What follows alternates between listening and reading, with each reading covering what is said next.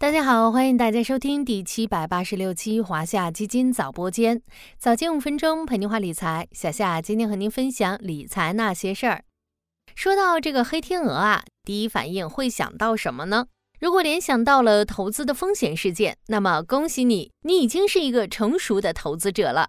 在很长一段时间内，欧洲人都认为天鹅全部是白色的，所以黑天鹅这个词被用来指代那些不可能存在的事物。但这个概念随着他们在澳大利亚发现黑天鹅而崩塌，于是，在投资界，黑天鹅也代表那些不可预测但突然发生时会引起连锁反应、带来巨大负面影响的事件，包括但不限于自然、政治、经济、社会乃至各行各业。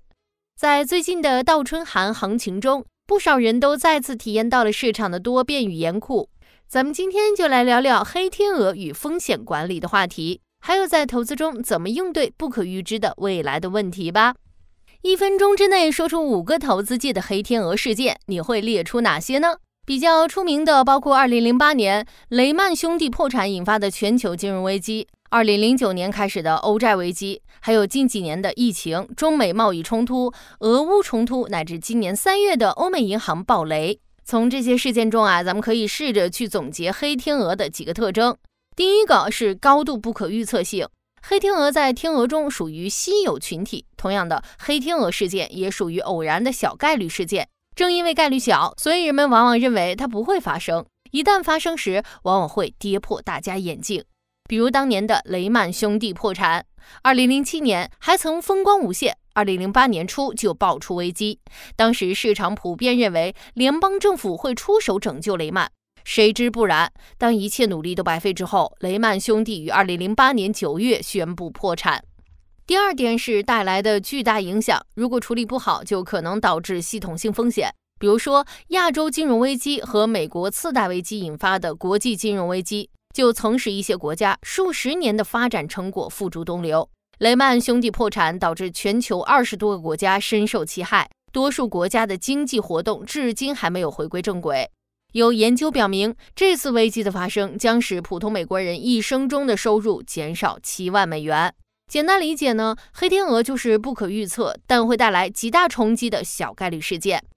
虽然不可预测，但有效的风险管理却可以减轻它飞来时的损失。风险管理对于损失的防控主要体现在两个方面：一是减少实际损失，力争将风险最小化。二是保持良好的投资心态，降低心态崩盘下亏损扩大的可能性。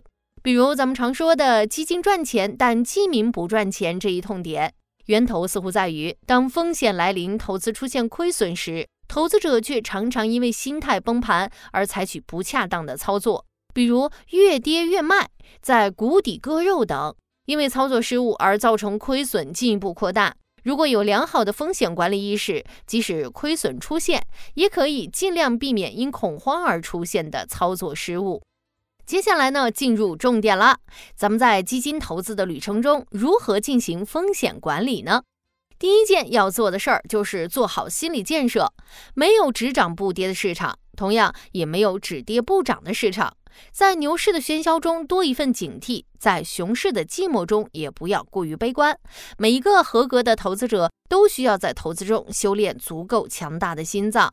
接下来呢，做好资产的分散配置，鸡蛋不要放在一个篮子里。这句话咱们至少说过几十遍了。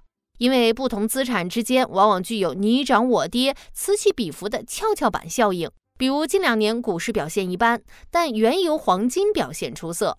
通过在不同资产类别上的布局，可以降低单一资产判断失误以及单一资产出现黑天鹅的风险。需要注意的是，资产配置没有放之四海而皆准的套路，需要大家结合自己的投资风险承受能力、投资期限以及投资收益等因素综合考虑，建立更适合自己的投资组合。建立投资组合之后，就可以一劳永逸了吗？当然不是，市场是不断发生变化的。一开始设定的资产配置比例，有可能在一段时间后出现较大的变化，这时候就需要通过仓位调整来达到再平衡。通过卖出获利多的资产，买入跌幅较大的资产，还能够自动执行低买高卖的策略，岂不是一举两得？最后，也不要忘了制定并严格执行止盈和止损计划。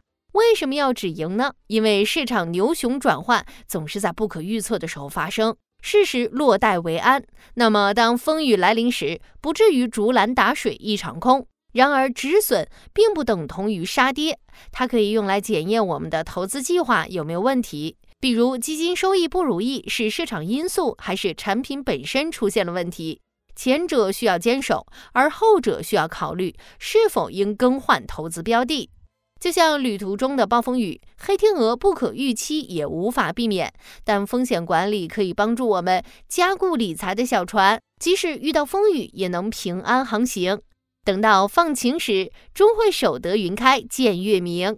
好了，今天的华夏基金早播间到这里就要结束了，感谢您的收听，我们下期再见。